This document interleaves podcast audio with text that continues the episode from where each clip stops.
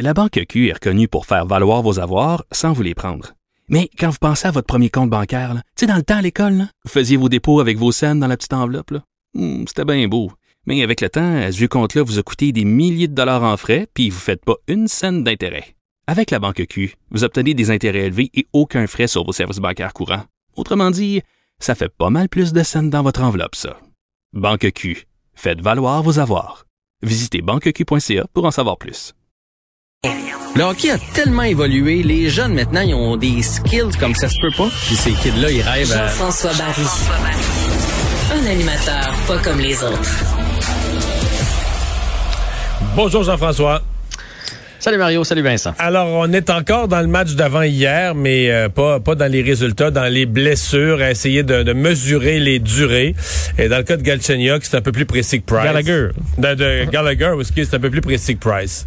Ouais, les noms se ressemblent, sont arrivés en même temps, hein, au début. Ils Oui, puis la il est sur ta liste de sujets que je viens de dire il y a cinq secondes. Oui. D'où le lapsus. Ouais. En fait, euh, bon, je vais commencer avec Gallagher parce que on a appris donc c'est minimum six semaines, ce qui veut dire que sa saison est terminée à Brendan Gallagher. On sait toujours pas qu'est-ce qui va arriver s'il va passer sur le bistouri. Euh, c'est trop enflé encore pour l'instant. Mais il y a une chose qui est certaine, c'est que même si c'est un plâtre euh, traditionnel, c'est six semaines. On l'a placé sur la liste parce que ce que ça fait quand on le place comme ça sur la liste des blessés long terme, c'est que le salaire ne compte plus. Donc quand le gars est, tu sais, des fois vous allez voir ça là, souvent sur les sites anglophones, day to day, là, au jour le jour. Donc il demeure encore sur la liste de l'équipe. Là, c'est le salaire de Gallagher qui vient de sortir, donc 3,75, euh, 3 750 000 dollars qui vient de sortir de la masse. Donc c'est de l'espace pour le Canadien de Montréal. Surtout que présentement, on a la même chose avec Ben Charrot qui est blessé à long terme.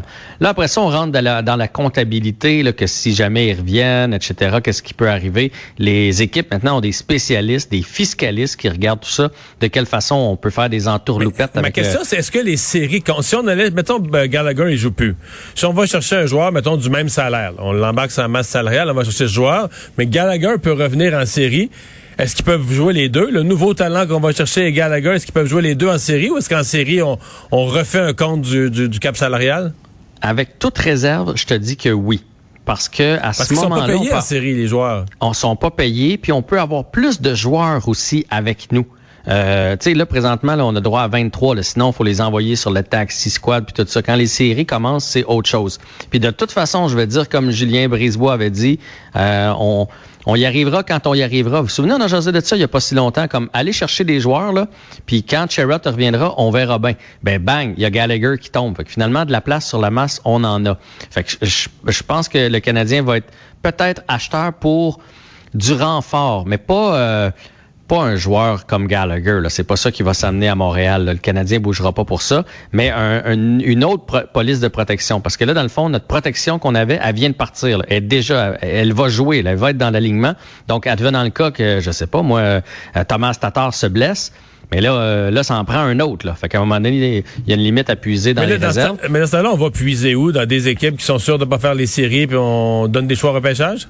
Oui, exactement. Euh, De jeunes. Si tu veux un, joueur talentueux, mettons Taylor Hall. Je pense pas que le Canadien va partir après Taylor Hall à 9 millions par année, mais mettons Taylor Hall. Euh, là, va falloir que tu donnes des prospects, mais euh, un Caulfield, tu sais que tu es sûr qu'il va jouer dans la Ligue nationale. Si tu veux un gars, une police d'assurance, une espèce de Armia qu'on trouverait quelque part, ben ça va te coûter un choix au repêchage, puis tu vas le mettre dans ton équipe. Il y a quand même pas tant d'équipes qui sont euh, assurées d'être des équipes qui veulent vendre.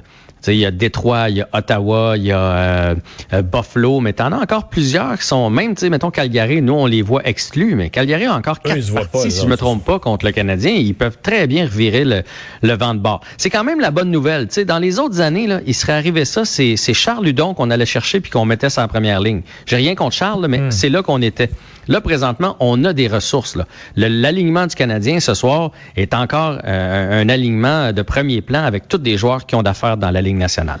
Pour ce qui est de Price, parce que tu as effleuré le sujet, il sera pas là ce soir, vous le savez, il va probablement manquer les deux prochains matchs. Euh, oui, c'est supposé notre collègue Patrick Lalime?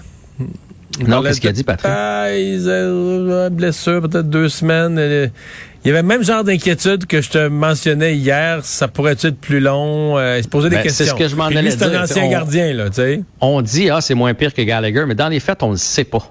On ne sait pas, est-ce qu'il va revenir à 100% puis la durée, tout ça. Fait que moi aussi, je me garde une, une grosse, grosse réserve.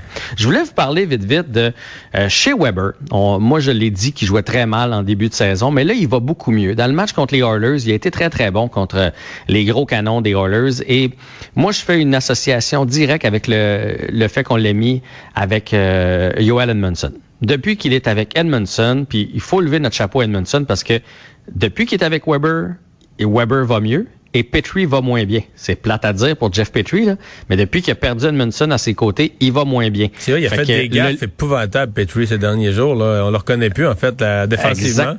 Exactement. Fait qu'il y a un lien entre les deux, puis c'est leur partenaire de défense. Fait que comme quoi Edmondson rend les autres à côté meilleurs. Je pense que la pause a fait le grand bien de chez Weber. Est-ce qu'à un moment donné, on va avoir un ralentissement? Je ne sais pas, mais présentement, il joue du bon hockey avec le Canadien. On, on, on peut être rassuré. C'est une bonne nouvelle à l'approche des séries. Je pense qu'il va être encore très utile en série. Et il y a quatre points, mine de rien, en quatre parties depuis le retour euh, de la COVID. Puis c'est Petrie qui est jumelé avec Kulak. T'sais, Kulak fait ce qu'il peut, mais c'est pas la même qualité de défenseur puis il va un petit peu moins bien. Je ne sais pas comment vous trouvez Jonathan Drouin, vous autres. Ben, il fabrique toujours des jeux, mais on ne sent pas que c'est un joueur. C'est rare qu'il fait la différence dans un match à des moments importants. C'est ça qui est un peu triste. Puis là, j'ose pas trop en parler parce que dans ce temps-là, on se fait dire, ben, c'est un Québécois, puis vous le lâchez pas. Les Québécois, mais ça n'a rien à voir. Je l'ai dans mes deux poules que j'ai fait cette année. Je trouve que c'est un des plus beaux patineurs de la Ligue nationale. Il a amélioré plein de facettes de son jeu. Là, j'y enlève pas ça. Il est plus impliqué. Il, il, il fait moins de gaffes. Il créait beaucoup de revirements dans les années passées. Il fait plus ça. Reste que là, il faut qu'il produise. Jonathan Drouin a tous les power plays de l'équipe, là. Puis il n'y a aucun point depuis le retour de la COVID. Zéro Pas point. de passe non plus? rien, Mario. Ah, non. Rien en quatre matchs. Fait que, tu sais, à un moment donné, ce Mais genre dans de toute joueur-là, la saison, il n'y a pas cinq buts, là. Hein? il y a deux buts. Il y a deux buts.